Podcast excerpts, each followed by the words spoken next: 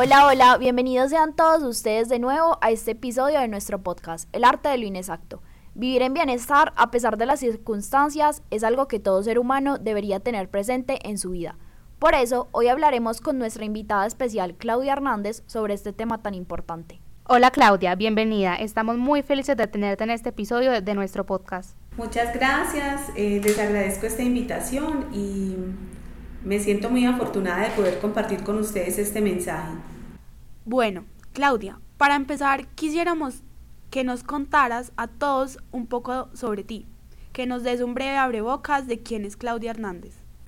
Bueno, mm, yo soy Claudia Hernández, mi profesión de base es administradora de empresas y llevo más de 20 años trabajando en el tema de gestión humana. Desde que llegó el momento de la práctica universitaria, me ubiqué en esta área y en adelante por ahí enruté mi carrera. Adicional a eso, soy coach de vida y transformación y me parece que siempre que hay personas hay oportunidad de, de cumplir mi misión y de ser feliz con lo que hago. Claudia, en definitiva, tu vida es muy interesante. Creo que podríamos escucharnos horas, pero ya que nos diste esta breve introducción, ¿qué tal si empezamos con el tema de nuestro podcast? vivir en bienestar a pesar de las circunstancias. Bueno, claro que sí. Para poder ilustrar mejor este tema, quiero hacer referencia a una parábola. Se llama Los ciegos y el elefante. Resulta que habían unos sabios, eran ciegos, seis sabios ciegos, y todos querían descubrir cómo era el elefante. Ellos no lo conocían, pero trataban de imaginarse. Para ellos resolver el dilema, lo que hicieron fue adentrarse en la selva y vivir la experiencia de cómo era un elefante. Se fueron cogidos del hombro, todos se adentraron en la selva y resulta que uno de ellos se tropezó contra el elefante y él exclamó que el elefante es como una pared de barro seca al sol. El segundo se, avanzó con más precaución, con las manos extendidas y fue a dar a los colmillos. Y dijo, sin duda, la forma de este animal es como la de una lanza. Entonces avanzó el tercer ciego justo cuando el elefante estaba girando hacia él. El ciego, el ciego agarró la trompa y entonces la tocó de arriba abajo, notando su forma en movimiento. Y todo sorprendido dijo, escuchad, este elefante es como una larga serpiente. Luego era el turno del cuarto ciego. Él se acercó por detrás y recibió un suave, un suave golpe de la cola. Se movía de un lado para el otro para espantar los insectos. El sabio agarró la cola y entonces dijo, con, dijo, sin duda, no tengo duda alguna, esta es como una vieja cuerda, exclamó. El quinto de los sabios se encontró con la oreja y dijo, ninguno de vosotros ha acertado en su forma. El elefante es más bien como un gran abanico plano. El sexto, el sexto sabio, que era el más viejo, se encaminó hacia el animal con lentitud. Encorvado, cogió su bastón, pero de lo doblado que estaba, pasó por debajo de la barriga del elefante y tropezó con una de las patas. Dijo, escuchad, lo estoy tocando ahora mismo y os aseguro que el elefante tiene la misma forma que el tronco de una gran palmera. Cada uno creyó que había satisfecho su curiosidad y volvieron entonces a salir del bosque y a adentrarse conversando acerca del tema. Sin embargo, cada uno tenía una opinión diferente de lo que había sido su experiencia acerca del elefante. Pregunto, chicas, ¿ustedes creen que cuál de los seis sabios tenía la razón? No, yo diría que ninguno. ¿Y ustedes qué creen que, que por qué pasó eso? Yo siento que eh, el único que sabría quién es el verdadero elefante es el mismo no los demás. Exactamente. Resulta que lo mismo ocurre con las cosas que nos pasan. Las cosas que nos pasan son las que nos generan bienestar o una sensación de no bienestar. Eso que nos pasa, eso que está afuera, eso de lo cual vivimos la experiencia, se llama circunstancia. Y la mayoría de las veces nuestra vida gira alrededor de las circunstancias. Es decir, que creemos que para que nos sintamos bien, para estar mejor, hay que quitar la circunstancia que nos está generando el malestar. Pero resulta que la circunstancia es imparcial. La circunstancia es como el elefante, es lo que es. Pero cada uno, de acuerdo a su experiencia, es la que lo toma como gratificante o no tan gratificante. Entonces, ¿a dónde voy con esto? Vivir en bienestar es fácil en el sentido de que comprendamos que depende mucho de la circunstancia que estemos, eh, que estemos experimentando. Como su nombre lo dice, bienestar significa bienestar, estar bien. Y resulta que las circunstancias son una característica que no es esencial al ser humano, es decir, nosotros no, no vinimos con todas las circunstancias que tenemos como parte del paquete humano, simplemente es una cosa o una situación externa a nosotros y que influye en la manera como nos estamos sintiendo. ¿Por qué es importante vivir en bienestar? Porque nos conecta con la creatividad, la inspiración, la salud, nos abre la mente, o sea, conecta esa, esa grandeza que tiene el ser humano con todo lo que le ocurre. La mayoría de las veces no estamos en bienestar porque buscamos que nuestra experiencia de vida se cree es de afuera hacia adentro y no de adentro hacia afuera. Para vivir en bienestar hay dos elementos importantes y en los pensamientos y las emociones. Las emociones siempre son activadas por los pensamientos. ¿Qué tipo de pensamiento estoy teniendo? Y eso me determina qué estoy sintiendo. Si tengo un pensamiento positivo, pues me estoy sintiendo bien. Pero si en mi cabeza hay una película de terror, obviamente me estoy sintiendo mal. Entonces, para poder vivir en bienestar, de alguna manera tenemos un indicador que son esas emociones. Cómo nos estamos sintiendo frente a una situación o a una realidad. ¿Qué nos puede ayudar? Entender que la realidad es lo que es, ni buena ni mala, y que es buena o mala según la experiencia de cada uno, la interpretación que cada quien le esté dando. Cuando está lloviendo, hay quienes ven en eso una gran oportunidad de vender pañuelos, pero hay quienes ven en eso la tragedia más grande. Entonces fíjense cómo cada uno de nosotros es quien determina si vive en bienestar o si, o si vive maluco. Obviamente estamos diseñados como seres humanos para vivir en plenitud, para no engancharnos en ese tipo de situaciones que nos generan incomodidad. Claudia, tienes toda la razón. Y es que justamente con eso nosotros siempre tenemos esa meta de la felicidad y cada vez se siente como más inalcanzable porque no sabemos ni, ni por dónde empezar. Sí, Isa, y tienes toda la razón, porque día a día vemos millones de personas en nuestra misma sociedad intentando alcanzar la felicidad y el bienestar. Pero hasta yo me atrevería a decir que es algo complejo cuando no se está bien informado. De acuerdo. Miren cómo la manera como nos relacionamos con el mundo exterior es un reflejo de cómo nos estamos sintiendo internamente. Cuando internamente nos estamos sintiendo incómodos, eh, creemos que lo que ocurre afuera, vámonos cerquita, las relaciones interpersonales en la casa, con los más cercanos, ellos casi que terminan pagando las consecuencias de que no nos sintamos bien. Entonces respondemos maluco, eh, nos, nos hacemos víctimas por todo, en fin, terminan los demás pagando el hecho de que yo no esté bien. Entonces la solución está en que quitemos la dificultad que hay en el camino. Para nada, es que la situación es la situación. Soy yo el que le estoy dando el significado. Cuando yo empiezo a tener información, que lo decían ustedes ahorita, no es lo mismo transitar por estas situaciones con información y sin información, porque a partir de, del momento en que caemos en cuenta cómo es que funciona, no es que eso nos evite que volvamos a vivir experiencias desagradables, lo que hace es que más rápido nos paramos de ellas. Cuando comprendemos que pasa así, entonces nosotros mismos somos como, como ese par en el camino y decimos, hey, ven, ¿qué pasó? ¿Qué estás sintiendo? ¿Por qué te estás sintiendo así?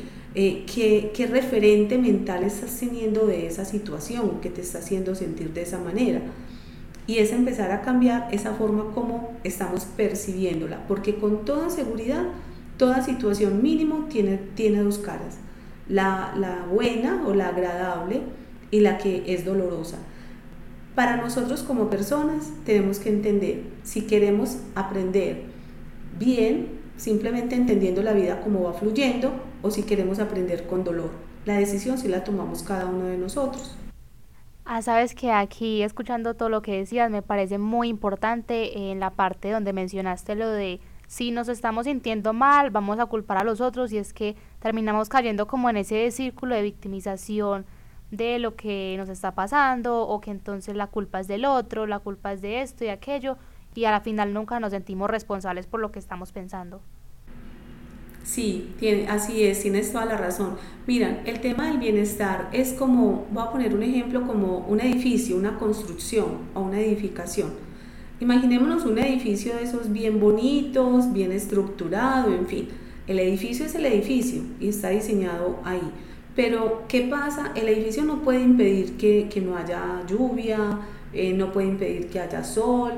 El edificio es resistente a lo que ocurra alrededor, incluso a que le tiren una piedra, a que lo rayen. Nosotros somos como ese edificio, nosotros somos esa edificación y somos resistentes a lo que pasa afuera. ¿Qué nos hace resistentes? Este tipo, por ejemplo, de información. Cuando entendemos cómo funcionamos como seres humanos, somos más capaces, somos capaces de pararnos más fácilmente de situaciones adversas. Para eso sirve la preparación. Todos los seres humanos tenemos talentos, todos los seres humanos en nuestro diseño humano estamos capacitados para la adaptación al cambio.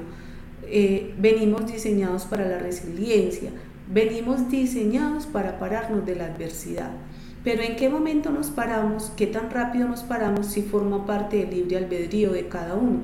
¿De qué tan víctimas nos estemos tratando a nosotros mismos?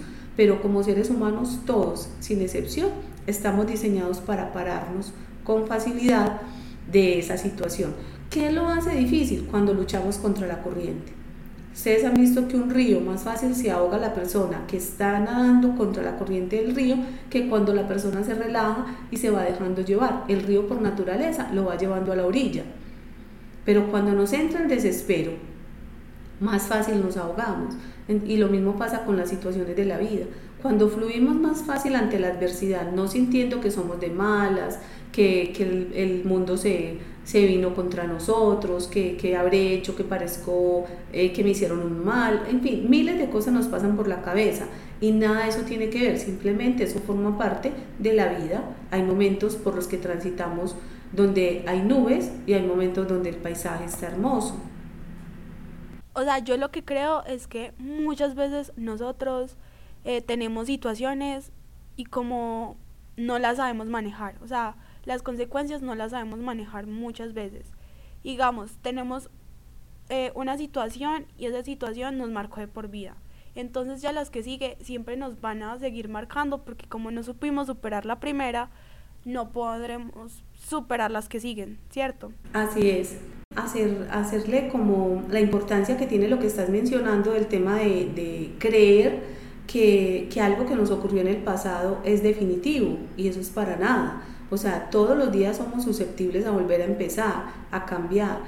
Las decisiones que tomamos en el pasado, la experiencia que nos pudo haber ocurrido en el pasado, es basada con la información que en ese momento teníamos. Pero si esa misma situación se vuelve a presentar y tengo nueva información, mi forma de reaccionar ante ella seguramente va a cambiar. Entonces hay veces las personas marcamos a los demás, eso no está bien porque cualquiera tiene la posibilidad de volver a empezar, de volverse a replantear y somos los demás los que no los dejamos avanzar. Ayer pensaba de una manera, hoy pienso de otra y nos toca decir, sí, porque ayer tenía esta información, hoy tengo esta otra y ya hoy no pienso así. Y por eso no, no, sé lo que quiero, no, por eso lo que sé es levantarme rápido, replantear y recalcular la ruta como cuando uno se monta en el Waze, cuando uno eh, activa el Waze y resulta que no le hizo caso, se fue por otro lado, ¿qué hace el Waze? No le dice, pero usted sí es terco, ¿cuántas veces le tengo que decir? Yo no le, no le digo más porque usted no hace caso. Él no le dice a uno nada de eso, simplemente hace un sonidito y recalcula la ruta. Entonces eso es lo que tenemos como personas que aprender a hacer como seres humanos, recalcular la ruta las veces que sea necesario. Bueno, Claudia, cuéntanos en qué crees tú que debemos enfocar nuestra mente para vivir en bienestar a pesar de las circunstancias? Bueno, hay algo muy importante y es vivir en el presente. Vivir en el pasado es una añoranza, es un sufrimiento, es la culpa. Vivir del futuro es la ansiedad, es empezar desde ya a, a, sufrir por algo que no ha pasado. Pero si nos concentramos en el presente, en el aquí y en el ahora, eso sí empieza a generar de manera consciente una nueva consecuencia del pasado, del futuro que quiero crear. Entonces, estar presente en el aquí y en el ahora, sin, estarnos, sin estar sufriendo por lo que pasó, porque ya pasó, ya no hay forma de hacer nada. Simplemente lo podemos tomar como referencia. Vea, por ahí no se meta que hay un hueco, no más, ya no sirve de historia. Y el futuro no ha llegado, el futuro lo estoy creando. Entonces, estar presentes en el aquí y en el ahora, ir fluyendo con la vida, eh, con las señales que la vida nos pone. Yo les pongo un ejemplo, chicas, es como cuando uno está manejando carro. Cuando uno está manejando carro tiene que llevar la vista a lo lejos pero rapidito volverla al momento presente, porque si no se choca, porque si no se monta en un hueco, pero si vas levantando la mirada y la vas llevando a lo lejos y vas volviendo, a lo lejos y vas volviendo. Para eso nos sirve todo este tema. O sea, nosotros te podemos, claro, debemos tener proyecciones, pero son proyecciones. Elevo la mirada a lo alto, organizo mi camino y vuelvo y la mirada al presente, ¿dónde estoy parada? Muchas veces mi mirada está proyectada a algo que quiero lograr, pero cuando me miro me doy cuenta que, ay, yo porque estoy por aquí, si yo iba para tal otro lado, y volvemos y recalculamos. Pero si nos quedamos todo el tiempo mirando hacia el futuro o mirando hacia el, hacia el pasado, olvidamos dónde estamos parados. Y eso nos quita la posibilidad de recalcular la ruta o de confirmarla de ser necesario. Ok, vamos con una preguntita. ¿Consideras que el sobrepensar las situaciones que se nos presentan a diario influyen para estar en bienestar? Sí, claro, porque eso es estar patinando en un lodo. ¿Qué pasa? Eso no te contribuye en nada, simplemente te hace dar círculos sobre sí mismo, pero no te saca de, la situación. Entonces lo mejor es, cuando estamos frente a una situación, observar lo que está pasando, no, no tomarnos lo personal. O sea, salgámonos como de la situación como si no fuéramos nosotros. ¿Qué está pasando? es hacer el ejercicio de volver a identificarlo. ¿Qué está pasando? Y en, la, en esa medida de que está pasando empiezas a encontrar soluciones, porque si sigues dando vueltas sobre lo mismo, el pensamiento feliz se queda ahí en tu, en tu mente, dando y dando vueltas, pero la idea es soltarlo. De hecho, cuando se suelta, podemos tener la claridad de ver lo que, lo que, lo que queremos ver, podemos tener la claridad de encontrar soluciones. Y obviamente frente a las situaciones que tenemos que resolver, eh, la ayuda siempre es muy importante, la ayuda de alguien que nos escuche y ve las cosas de otra manera, en fin, pero no quedarnos solos. Yo pienso que Dios fue muy sabio con los seres humanos. De alguna manera nos dispuso o nos predispuso a trabajar en equipo. Solos no podemos lograr las cosas. Una orquesta, una sinfonía con un solo instrumento no, es, no suena tan bonito como cuando suena toda la orquesta. Cada uno de nosotros tiene unos talentos, tiene unas virtudes y algunas cosas que le da más dificultad superar, pero el otro tiene una virtud que puede ser lo que yo estoy necesitando que me ayude. Entonces es dejar el ego, dejarnos ayudar, levantar la mano, decir qué nos está pasando, soltar el pensamiento para encontrar soluciones. Yo no sé si les ha pasado que hay veces uno es tratando de recordar algo y, se martilla y se martilla y qué es y qué es y no lo recuerda, pero cuando lo suelta se acuerda, ay, sí, ya me acordé, hay veces hasta dormido, pero cuando lo suelta, estás tratando de recordar dónde dejaste algo que se te perdió. Cuando lo sueltas ese pensamiento, recuerdas más fácil dónde está lo que se te había perdido. Lo que nos indica que la vida es muy sabia y de manera natural nos enseña que dar vueltas sobre el mismo eje no nos lleva a la salida. Primero que todo, más claro no pudo ser. Sí, es verdad. Eso creo que nos cae como anillo al dedo a todas. Eh, esta es una última preguntita que tenemos para ti. Eh, ¿Cómo no dejarse cegar por los pensamientos? Porque ya, o sea, como ya le hemos dicho, los pensamientos rondan en un lodo. Porque así como eh, más personal, pero creo que eso nos pasa a muchos, y es que, bueno, la idea es no identificarse con lo que estamos pensando y como tú dices, soltarlo pero es que algunas veces esos pensamientos se vuelven como una película de terror que de verdad nos asustan y nos apegamos mucho a ellos y se nos dificulta mucho soltarlo. Vale, les voy a responder con un ejemplo. Resulta que vamos a ir a ver una película de cine. Cuando vamos a ir a, ir a ver la película de cine, muchas veces tenemos claro qué película es, pero otras veces queremos ir a cine y todavía no tenemos clara la película. Y vamos viendo en las diferentes salas qué película está rodando.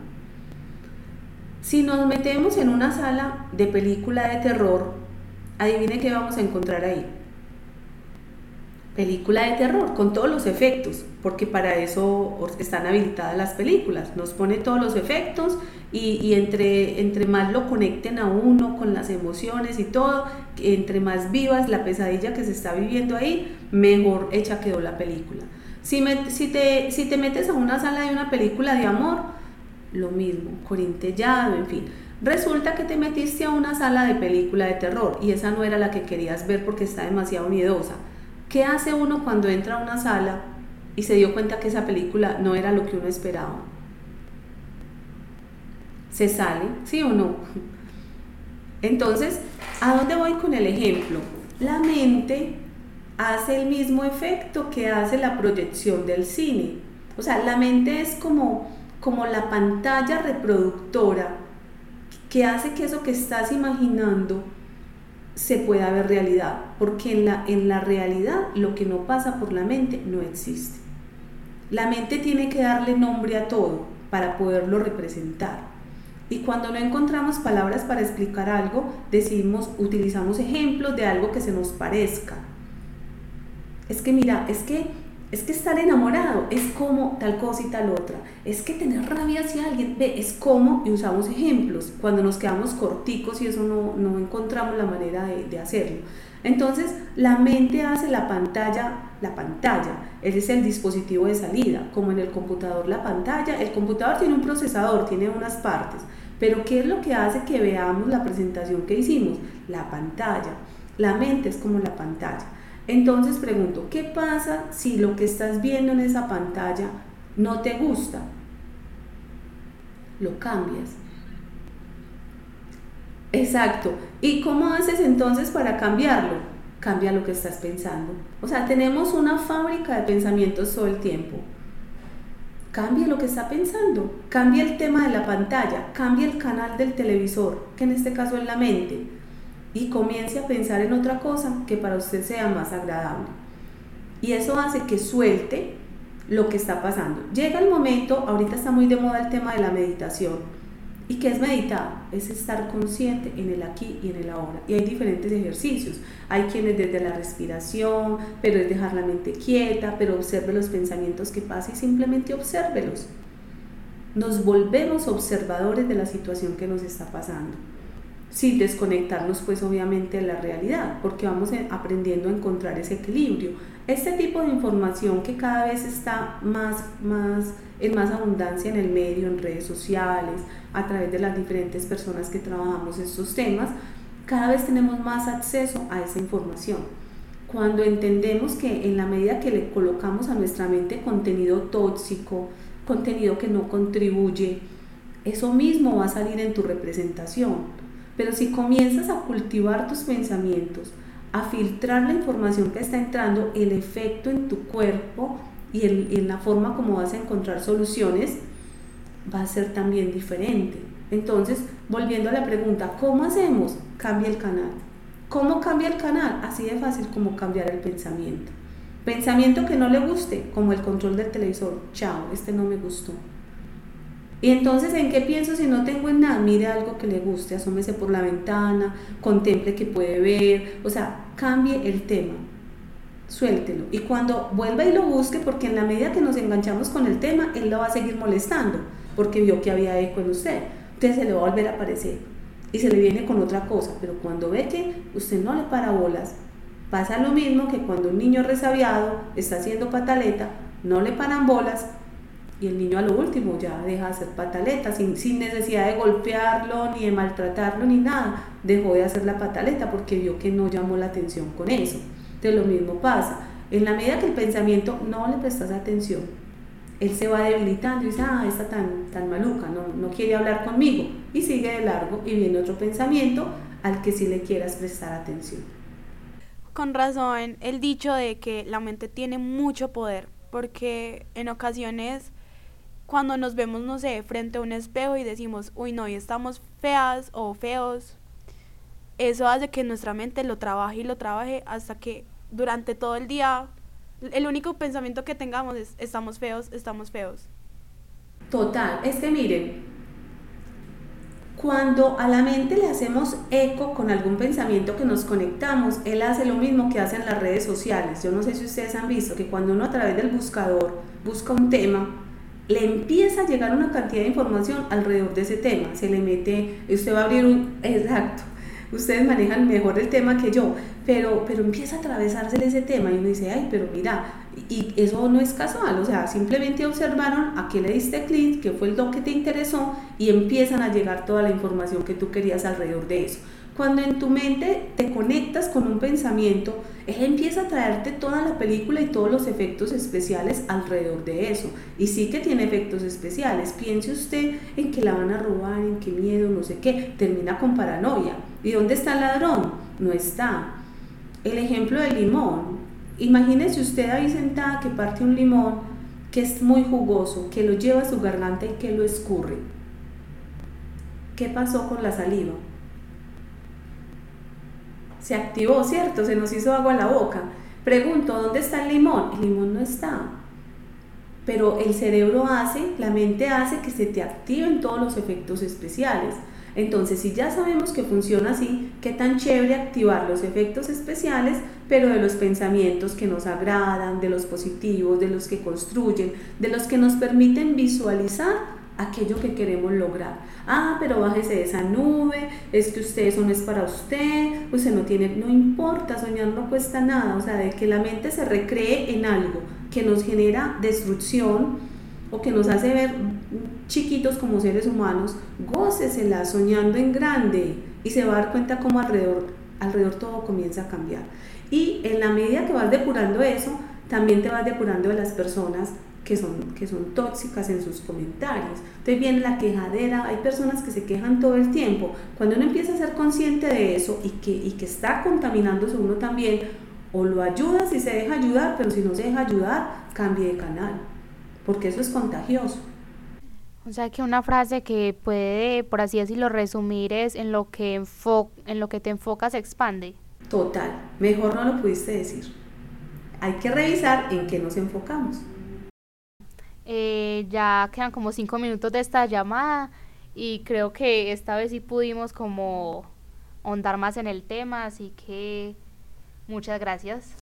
Con todo gusto muchachas, cualquier cosa eh, eh, que les pueda ayudar.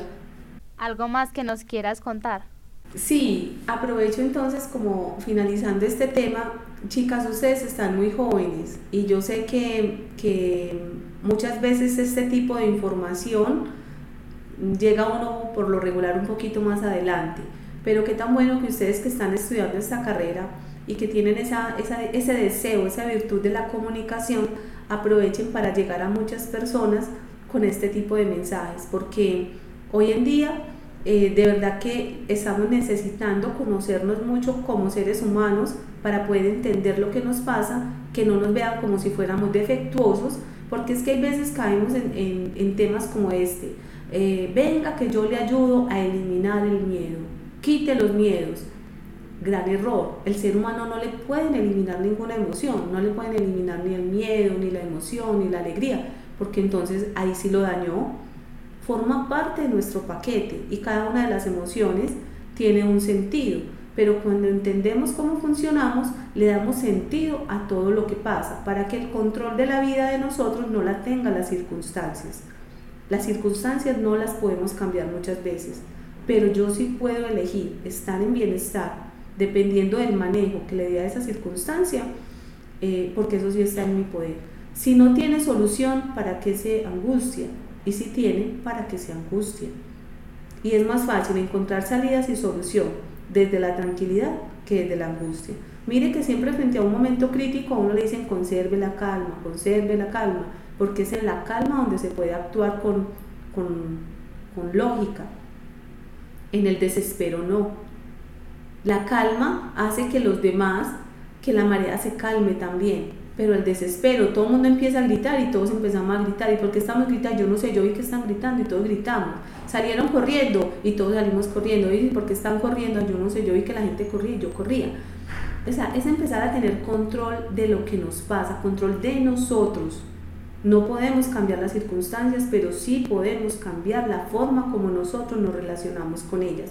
Y en ese tema tan lindo que ustedes están en esa carrera tan, tan hermosa, ojalá sea una profesión que tenga un propósito, un propósito de llevar los mensajes a las personas que sea necesario que lleguen para que expandamos un mundo de más contribución a través de lo que hacemos.